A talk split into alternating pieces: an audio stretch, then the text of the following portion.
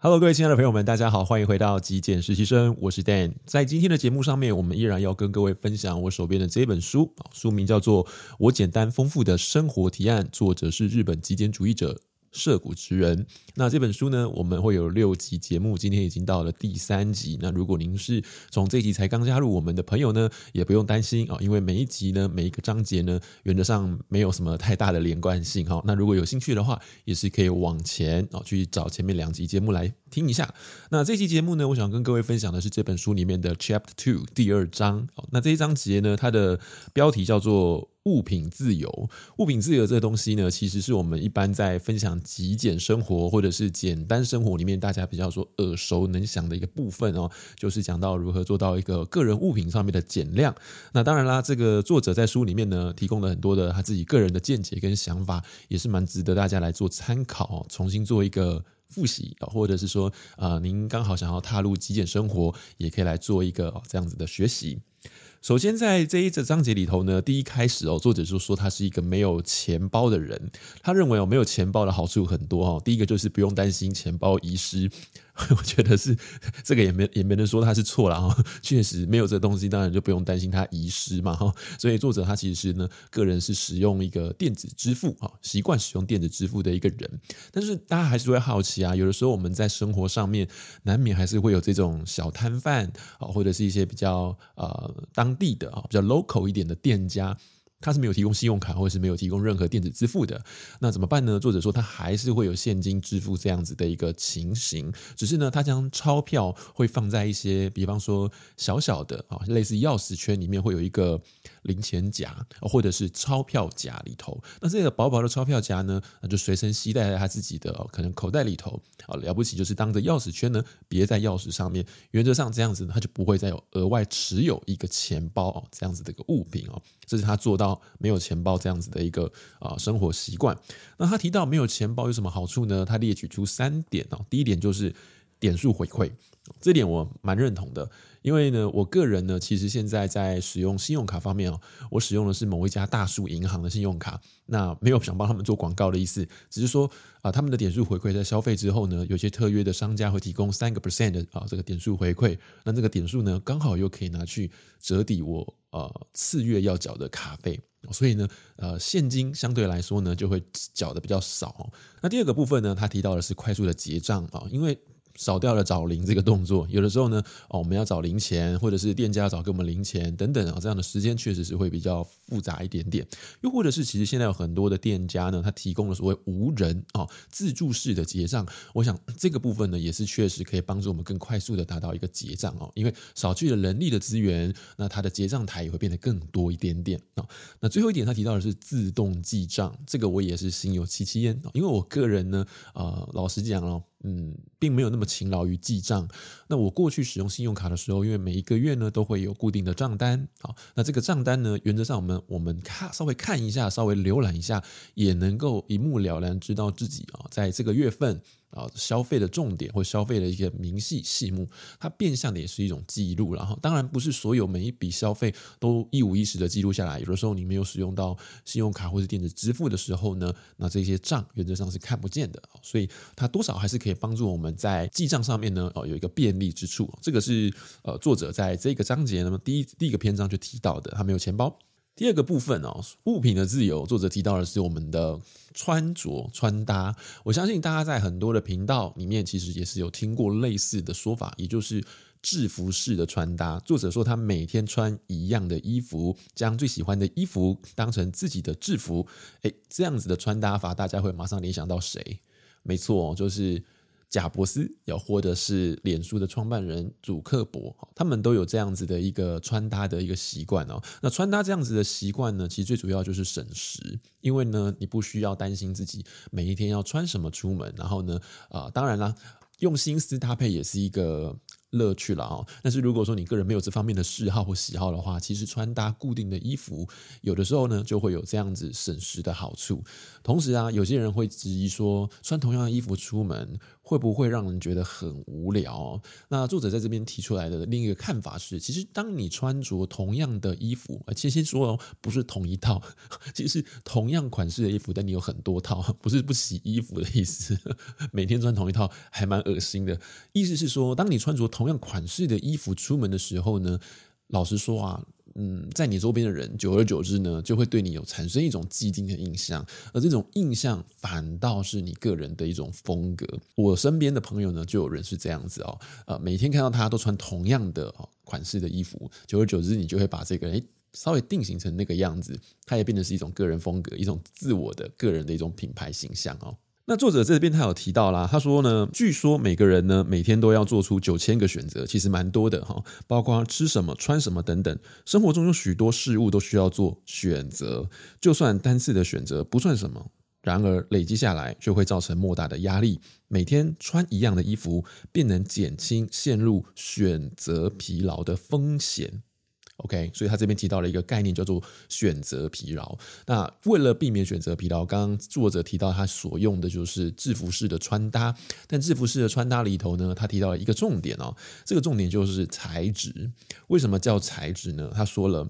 我的穿搭公式是黑乘白，好，它就是黑色跟白色在做一个变化。我将衣服限制在这两种颜色，因为重复穿的关系，免不了要一直清洗。所以要选择坚固不易皱的材质，也变得格外重要。所以作者在选择上面呢，他会选择比较坚固的。好，耐洗的、耐穿的衣服哈，所以呃，我们在做简单生活，我们在极简生活中的购物，其实也是可以朝着这个方向去思考。我们为了要延长一个物品的使用时间、持有时间，不要造成所谓的浪费，我们在购物的时候，嗯，我认为了哈，可以稍微花一点点的钱。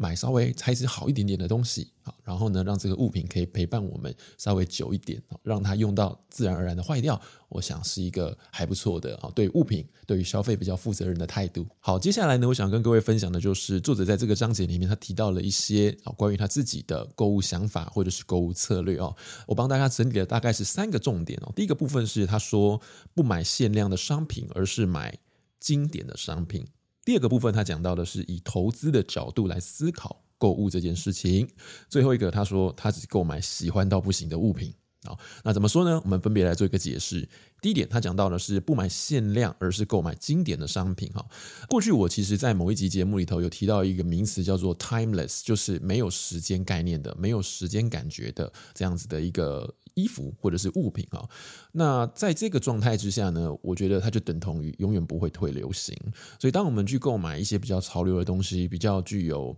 呃时代感的东西，有的时候我们可能穿一季或者穿一年，就会感觉到不是那么的喜欢哦，甚至觉得说，诶，在这个时候如果还穿这样衣服，是不是有一点点嗯 out fashion，有点过时，有点过流行。过气的感觉哈，所以呢，我觉得购买经典啊，所谓的 classic 经典，就是指不太退流行的东西，没有所谓时代感、没有潮流感的东西。那也许呃，我们在穿着上面就不会有这种觉得好像被时代淘汰的感觉，可以穿得更久，可以用得更久哈。那在这一点里面呢，他也讲到了耐看会比稀有更值得购入。那我额外补充一下，就是虽然耐看比稀有值得购入啊，但是如果说你很有钱，你想要买一些很稀有的古董啊，或者是艺术品来做收藏，那就是又另当别论的了啊。因为毕竟那个东西又是呃可以增值啊，也可能是你个人的这个兴趣啊，所以呃，是不是不购买稀有的东西？我我觉得也不见得，我看你用什么角度去看待这件事情。那我想作者这边所切入的角度，应该是指我们日常生活的消费品啊，在这个部分呢，我他认为说。买耐看的东西，买经典的东西，会比买追求流行的东西、追求稀有的东西来得更加的实用，更加的务实一点点。好，那接下来第二个点呢，作者这边提到的就是以投资的角度来思考购物。那什么叫做以投资的角度哦？嗯，这边呢，我们可以把它说成是。物品如果可以带来附加价值的话，那我们在购买的时候就无需要犹豫。那什么叫做可以带来附加价值？附加价值其实呢，就是指这个东西它本身哦，可以为我们生活带来某种程度上面的便利，或是解决我们生活中某些非常至关重要的问题啊。如果它有这样子的能力，那这个东西呢，其实我们不需要考虑，可以直接购买下来。作者这边提到一个人气 YouTuber 叫做内藤，那当然我不太认识这个人啊。他的书中说到，他购入了一台一百六十万日元的电脑，他是这么说的：虽然这部电脑很贵，不过原本费时十秒的作业，几乎零秒就能完成。这样的作业每天约有五十次，一年三百六十五天，每天都在进行，作业效率因此提高了不少。所以这个就是物品的附加价值。虽然它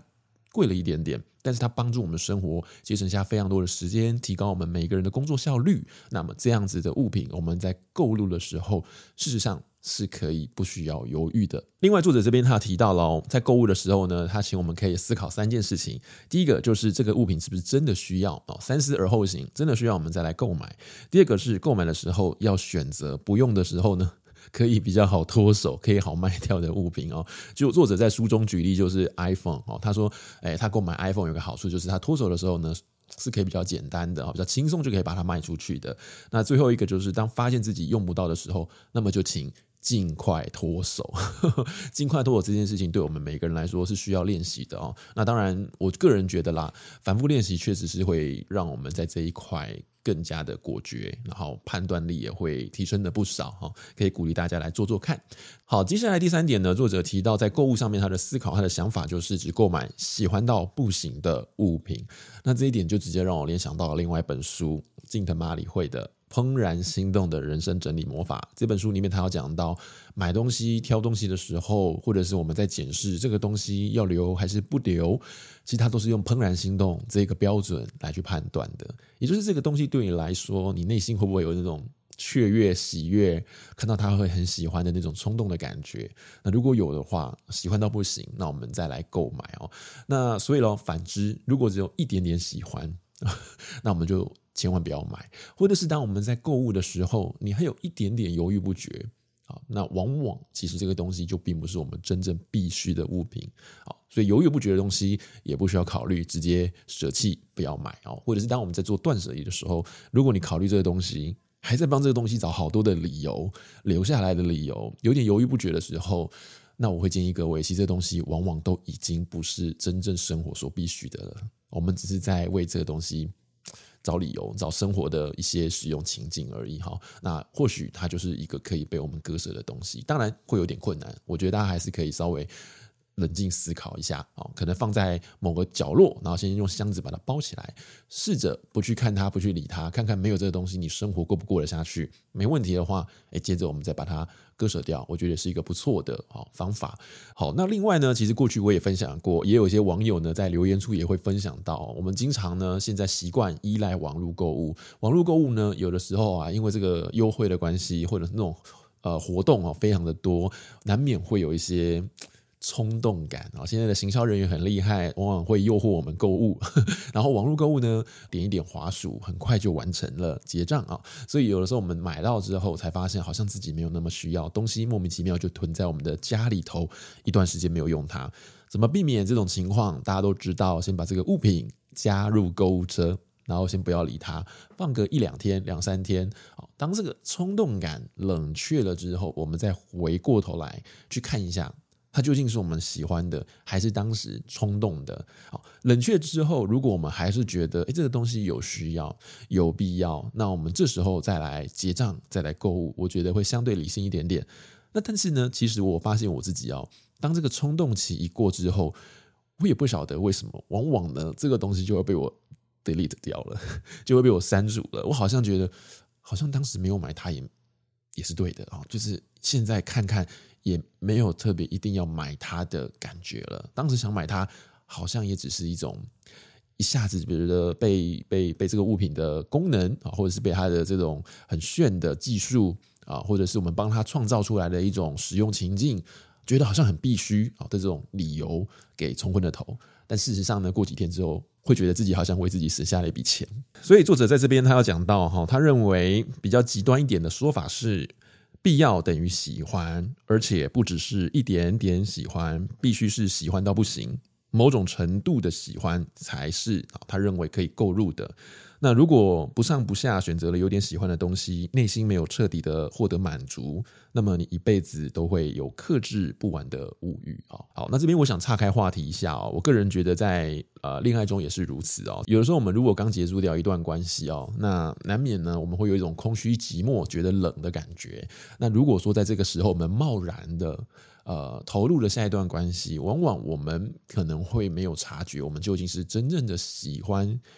对方还是说他的出现填补了我内在的空虚感，好像呃有一个有一个岸可以让我们靠一下啊，那种感觉啊，这个其实是蛮危险的，因为你如果不够喜欢，或是没有思考清楚这个人究竟是不是值得陪你走得更长远、更久的人，只是想要浅尝即止的话，那么我个人觉得关系往往会失败作收哈。所以在每一段关系结束之后，我都觉得需要沉淀一段时间。呃，去稍稍微的检讨啊，或者是嗯，讲检讨好像有点严肃哈，但是就是稍微回顾一下，去爬梳一下上一段关系究竟为什么会结束，或者是说呃，什么样子的条件啊才是我们真正想要的伴侣啊？那如果我们得知我们很确定之后，我们在呃生活上面跟一些新的朋友接触的时候，我们要秉持这样子的一个原则去交朋友，然后去认识，那或许。在避开很多冲动的呃，或者是大脑的 多巴胺影响之下呢，我们才有办法很理性的去购物啊，还有理性的去选择自己的另外一半哦。好，当然除了购物以外呢，我想极简生活或者是简单生活，大家不免呢都会提到所谓的租借代替购买这样子的一个原则。作者也是在这个章节里面，他也提到了善用租借和共用啊。呃，他说，然后现在社会的潮流呢是从拥有转向的使用。那租借，他个人觉得它是一种比较重视使用这样子的一个条件，而购买这件事情，他认为人是比较把重点聚焦在持有或者是拥有一个物品。好，所以整个状况呢，现代的潮流有共享经济的关系，已经慢慢的从拥有或者是持有一个物品，渐渐转向于。着重在使用这个东西的 function 功能上面了，我个人觉得是不错的哈。就像我们之前提到的，我自己是没有穿西装上班的哦，这样子的一个习惯或者是公司的规定。那我晓得有一些特殊的行业，比方说银行或者是业务，可能会有穿着比较正式的服装哦上班这样子的一个规定。那么也许你这样子的工作条件下，你会经常使用到去买一套西装。没问题哈，但是我个人是没有的，所以如果说为了要去出席某几次的正式场合，那么我去买一套西装，一年可能穿一次，甚至不到一次。我想这样子的购物呢，就并不是一个非常明智啊、明确的购物。那有的时候呢，去西服店里面做租借，也许呢，你可以租到一个品质还不错啊，但是呢，你只要付少少的租金啊，就可以租到一个品质好的西装，比起你花了万把块去买一套西装啊，来的我觉得划算一些些，而且才不会有囤物啊这样子的一个压力。所以共享时代。大家不一定要吃有非常多东西，但是我们的生活依然可以过到非常的丰富、非常有趣，然后也很多元。最后呢，作者他提到了消费，它跟毒品一样都是不健康的快感。呃，这个也是我们刚刚前面有提到，所谓多巴胺所制造的。多巴胺带给我们的这种快感呢，就是一种欲望满足的瞬间快感。但是这东西来得快，去得也快。非常非常的短暂。当我们持有这个物品没多久，三分钟热度，我们就会对这个东西产生一种不是厌倦感，但是那种热情，那一种呃快乐的感觉就会渐渐的消失了。然后呢，你又会要转移到下一个东西上面，你会是不停不停不停的去做呃。旋转去轮回，那这不是一个非常健康的快乐来源。作者这边提到，透过购物等消费行为买到快乐的人，就得一直消耗自己的时间去赚取更多的钱。将发薪日去逛大卖场当成动力的人，好比是被饲料圈养的狗。然而，我们是人类而非宠物，金钱并非饲料，而只是营养素。我想这边他比喻的稍微比较极端一点点，但是我个人也倒是觉得如此。如果说我们是依赖消费、依赖金钱过活，那我想我们反过头来就是被这样子的行为所绑架或是控制，我们并没有得到一个真正的自由。那我们曾经也提过，简单生活、极简生活，并不是要我们去刻意的克制物欲，我们还是可以享受购物、享受消费带给我们的快乐。但是我们在每次消费的时候，务必要更加的警觉一点，更加的去觉察自己一点，究竟是冲动还是这个物品对我们来说是有必须、是有需要的，我想我们就能够避开很多消费的误区跟陷阱，让我们的生活变得更加的轻盈、更加有效率喽。以上就是我今天想要跟各位分享的节目内容，透过物品的自由来跟各位分享一些让自己生活变得更简单的方法。如果你喜欢我今天为你准备的节目内容，别忘了记得帮我按一个赞，也欢迎您订阅支持我的频道。我是 Dan，我们下一期节目再见喽，拜拜。